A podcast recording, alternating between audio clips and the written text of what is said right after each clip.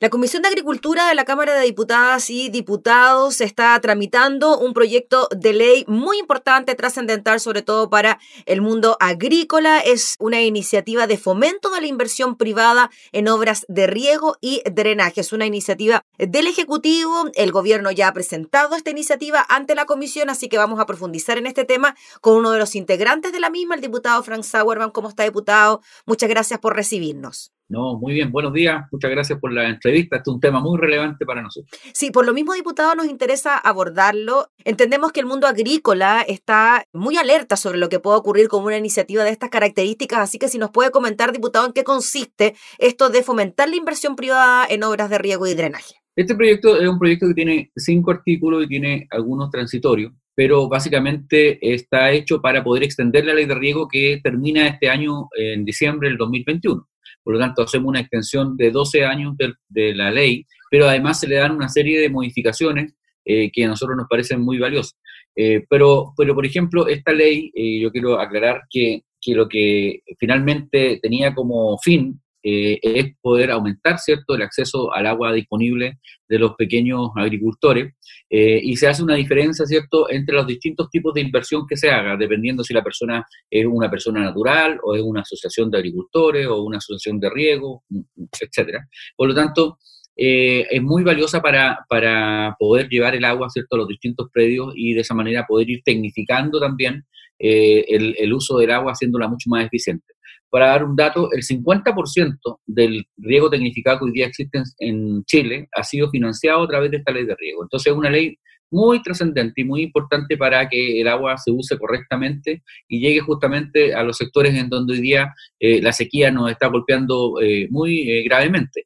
Por ejemplo, hace unos días atrás, también esta ley lo que hace es eh, fomentar el riego a través de la recuperación de horas de riego antiguas. Por ejemplo, nosotros, como te digo, hace unos días tuvimos la buena noticia de que el Consejo de Ministros nos autorizó en San Carlos eh, la recuperación de tres pequeños tranques que eran los CORA, que eran cierto eh, anteriores, eh, y que van a regar 800 hectáreas con una inversión de mil millones de pesos. Entonces, esta ley es muy, eh, diría yo, eh, positiva para nosotros y hoy día lo que estamos haciendo, en fondo, es hacer alguna, primero la extensión de la ley, porque obviamente si no nos vamos a quedar sin ley el próximo año porque termina este 2021, pero también haciendo algunas modificaciones trascendentales que para mí, por ejemplo, son muy relevantes, que gente que siempre te pregunta lo mismo, por ejemplo, oiga, diputado, yo llevo, no sé, 10 años arrendando este predio, pero no puedo acceder a, obras de riego, ¿cierto? Porque no soy el propietario. Entonces, esta ley lo que va a hacer va a ser modificar eso, eh, teniendo ¿cierto? un contrato eh, legalizado, obviamente, a, a, través de una escritura pública, eh, ellos van a poder también postular para poder hacer que ese predio sea mucho más rentable y sea mucho más, digamos, productivo. Diputado, para entender y conocer cómo funciona esta ley que, como usted nos dice, se extiende 12 años, se modifica, se moderniza también, se mejora. ¿De qué forma funciona? ¿Los dueños de los predios o bien, como usted dice, los arrendatarios con esta modificación pueden acceder a fondos, pueden acceder a préstamos, a recursos? ¿Ellos pueden iniciar sus obras o las obras las hacen las autoridades locales? ¿Cómo funciona? Sí, a ver, em, buena pregunta porque, porque hay, que, hay que hacer que la gente entienda bien cómo funciona. Mm. Eh, nosotros tenemos, por ejemplo, yo soy agricultor y tengo una asociación de, riego. Esa asociación puede postular, eh, ¿cierto?, como asociación de riego a eh, estos fondos y dependiendo de quién postule, el Estado le financia un porcentaje. Por ejemplo, cuando tú eres una persona individual, un pequeño agricultor, te, te puede financiar hasta el 90% de la obra. Si tú eres una asociación grande, ¿cierto? Donde hay más recursos, donde hay gente más, digamos que tiene más hectáreas, te puede financiar hasta el 80. Y por eso depende de la, de la cantidad de personas y quiénes sean las personas que postulen para que se evalúe eh, de, de, de, manera de que eh, el agricultor siempre ponga un porcentaje menor de la inversión. Esa es la idea de, de poder eh, tener esta ley y que sea una motivación a poder eh, mejorar el riego en los predios. Diputado, para aclarar, ¿dónde se realizan esas postulaciones? ¿La Comisión Nacional de Riego, el Ministerio de Agricultura? Es la Comisión Nacional de Riego la que tiene la atribución y la tarea, ¿cierto?, de llevar estos proyectos adelante. Eh, el, Ministerio de Agricultura, ¿cierto?, se lo ha derivado a ellos y ellos son los que hoy día manejan ese, ese, esos presupuestos. Eh, lo importante, sí, es que también lo que vamos a conversar en este proyecto, porque ha generado alguna polémica, el hecho de que em, tengamos eh, solo un grupo de, gente que pueda hacer los proyectos, porque la ley dice que tiene que ser una persona acreditada en, la Comisión Nacional de Riego para hacer el proyecto. O sea, yo estoy casi obligado a contratar a, Juanito y a Pedrito, que son los únicos que hacen los proyectos. Entonces, las obras, digamos, las obras de infraestructura. Claro, porque, porque lo que pasa es que yo tengo que hacer un proyecto, ¿cierto? Y el proyecto lo tengo que presentar en la Comisión Nacional de Riego. Y ese proyecto me lo tiene que hacer una persona acreditada en la Comisión Nacional de Riego. Entonces, Obviamente hay poca competencia y los, pequeños agricultores tienen menos acceso porque tienen menos recursos para poder financiar ese, esa, contratación, ¿cierto?, de esta persona. Por lo tanto, eso es lo que tenemos que mejorar para que eh, más pequeños agricultores individuales puedan poder postular a, esta mejora en, sus predios. Diputado François Werban, y en relación a la cantidad de hectáreas para considerar que un agricultor es un pequeño agricultor y que se puede ver beneficiado con esto, entiendo que son 40 hectáreas o me equivoco. Sí, lo que pasa es que hay, hay varios criterios en agricultura para poder determinar el tamaño de los agricultores. los beneficiarios de INDAP son beneficiarios que tienen dos hectáreas de riego básico, o sea, de ahí para abajo, dos hectáreas. Eh, después vienen otros, otros que son justamente los beneficiarios de la Comisión Nacional de Riego y otros beneficios que son los que tienen 40 y después de los que tienen 80. Entonces, hay distintas clasificaciones y justamente en esta, en, este, en esta ley va a ser lo que vamos a hacer una modificación para poder ampliar la cantidad de hectáreas eh, para que más gente pueda acceder, ¿cierto?, a, a los beneficios. Pero, pero como te digo, nosotros, eh, esta ley nos ha llevado a, a tener eh, una cantidad de hectáreas que antes no se regaban muy importante. Lo, lo, relevante aquí va a ser que vamos a poder llevar una, una, una ley, ¿cierto?, concreta al mundo del campo y vamos a facilitar el acceso a los beneficios, porque siempre la gente nos dice, bueno, es que sabe que yo no tengo capacidad de presentar un proyecto. Entonces, obvio, sí, hay mucha gente, ¿cierto?, en el campo que tiene muy poca formación y por lo tanto lo que tenemos que hacer es poder darle la posibilidad a cada agricultor de poder acceder a estos beneficios a través de, por ejemplo, eh, acceder que estos esto profesionales, ¿cierto?, que presentan los proyectos sean profesionales de alguna manera financiados por el Estado también, eh, para que eh, los agricultores paguen un porcentaje muy poquito de esa asesoría, porque si no, la asesoría simplemente se hace inalcanzable. Diputado, y en cuanto al límite superior, estamos hablando de los pequeños agricultores, pero ¿cuál es el límite en cuanto a los agricultores que tengan una gran cantidad de hectáreas? El tope son 200 hectáreas. Lo que pasa es que, en el fondo, en estricto rigor, nadie tiene un tope, pero, pero el criterio que se ha utilizado es que 200 hectáreas como el ya lo máximo, y de 200 hectáreas para arriba se, financia, pero son, se financia un porcentaje muy menor, muy chiquitito, y la ley dice que el 2% apenas de toda la plata de la Comisión Nacional de Riego puede ir a los grandes agricultores. Entonces, la, ley está pensada para el pequeño agricultor, pero como te digo, tenemos que corregir una serie de, deficiencias que en lo concreto se van viendo habitualmente eh, para que más gente tenga derecho eh, y tenga acceso a, estos a eh, beneficios. Ahora, mira, hay algunos, hay algunos eh, cosas también que son muy relevantes en la ley. Por ejemplo, hoy día la Comisión Nacional de Riego tiene un presupuesto, pero tiene la capacidad y la, ley se lo va a asegurar de poder llegar a un acuerdo con el gobierno regional, local, para que el gobierno regional le financie también una serie de obras de regadío, como nosotros lo hemos hecho en Ñuble, por ejemplo. En Ñuble hay un acuerdo, ¿cierto?, entre los dos para poder financiar eh, proyectos de riego eh, y de esa manera poder aumentar cierto la cobertura.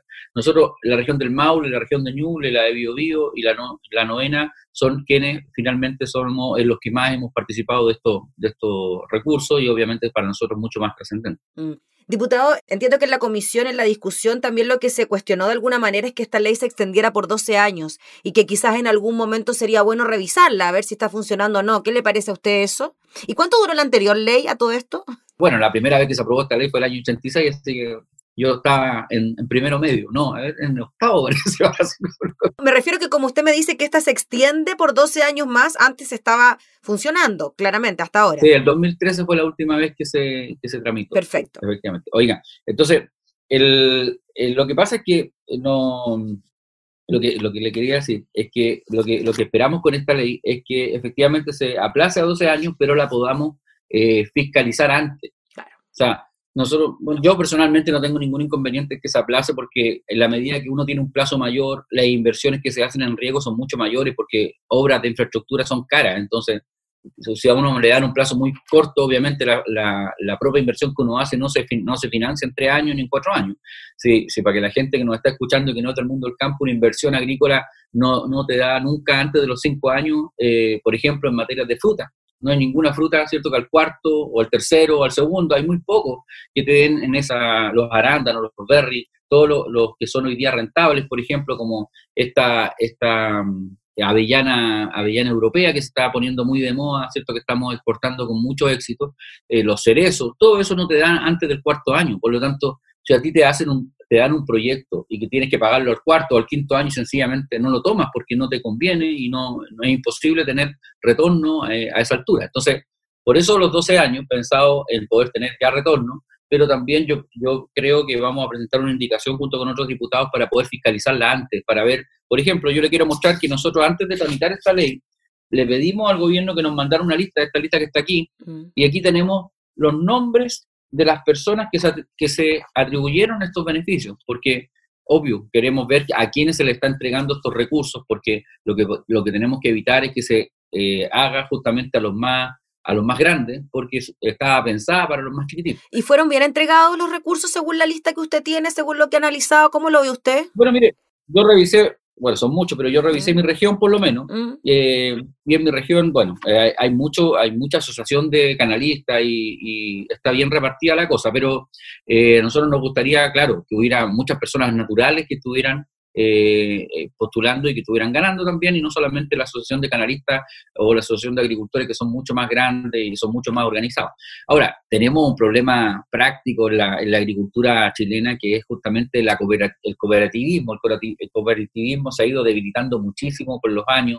En algún momento, los años 60 y 70, tuvo mucho éxito, pero se fue para abajo porque porque finalmente los agricultores no se pudieron organizar adecuadamente y hoy día hay mucho temor a reunirse a juntarse, pero reunirse, juntarse, hacer cooperativa, eh, hacer estas juntas de vigilancia del, del río, las juntas de, los canalistas, es lo que lo lleva finalmente al éxito, porque tienen que estar organizados. Finalmente, a entenderse con un agricultor es muy complejo cuando hay miles y miles de agricultores que tienen el mismo interés. Mm.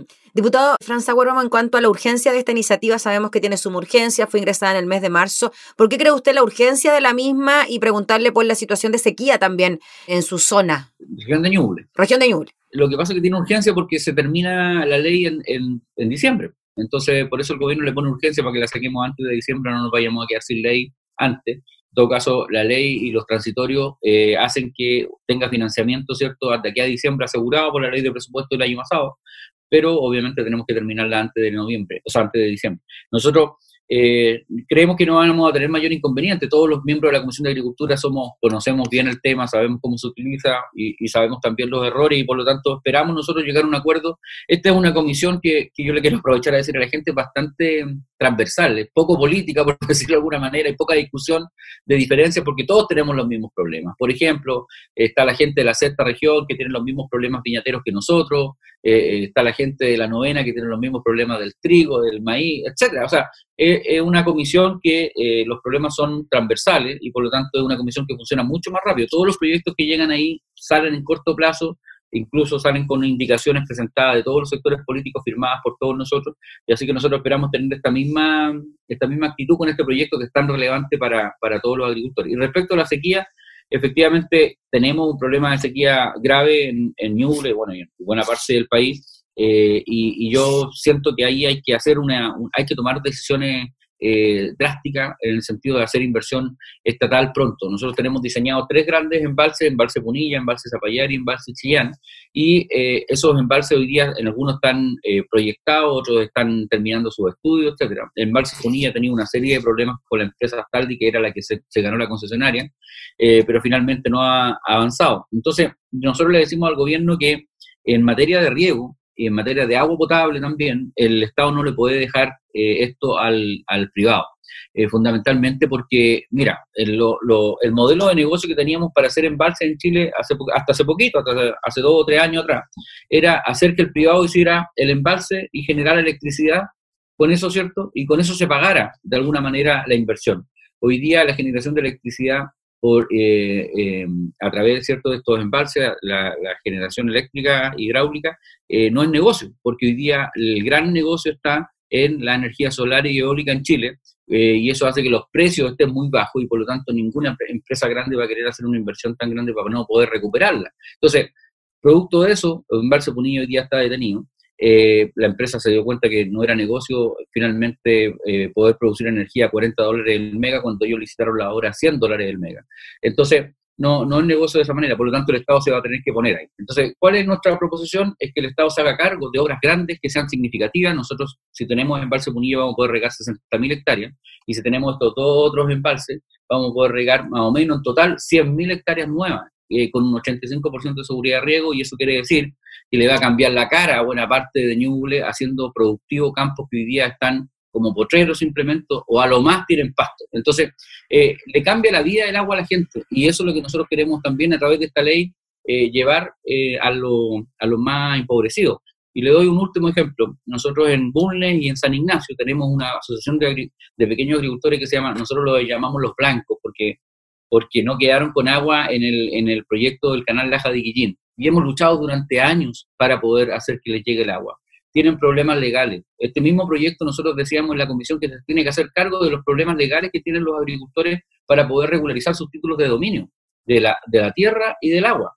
Eh, para poder hacer que, porque si alguien no tiene regularizados sus títulos de dominio no puede acceder a esta ley. Entonces, eh, hay cosas que son anteriores a la ley, a eso me refiero, y, tenemos que hacernos cargo para que finalmente el agricultor pequeño, chiquitito, que tiene dos hectáreas, una hectárea, eh, o que tiene un pequeño, una pequeña chacra, pueda tener acceso a estos beneficios que son tan importantes. Muy bien, pues diputado, le agradecemos enormemente por su tiempo, por explicarnos también este tema y esta iniciativa que, claro, va en directo beneficio del mundo agrícola, pero también va en directo beneficio del país, ¿no? Los ingresos por las exportaciones de productos agrícolas son bien importantes y también abastecen al comercio local, así que de ahí la trascendencia. Así que muchas gracias por su tiempo y por cortarnos de lo que está ocurriendo también con el mundo agrícola. Muy bien, pues un abrazo cariñoso y contarle nomás un último dato. Sí. En Ñuble y en todo el país, nosotros producimos un millón de empleos eh, en temporada, así que no pues. la, agricultura, la agricultura siempre se ve como un hermano chico, pero finalmente tremendamente potente en mano de obra. Un abrazo Gracias, diputado. Que estén muy bien. Gracias, que tenga buena jornada. El diputado Franz Sauerbaum hablando entonces sobre este proyecto de ley que busca fomentar las obras de riego en el mundo agrícola.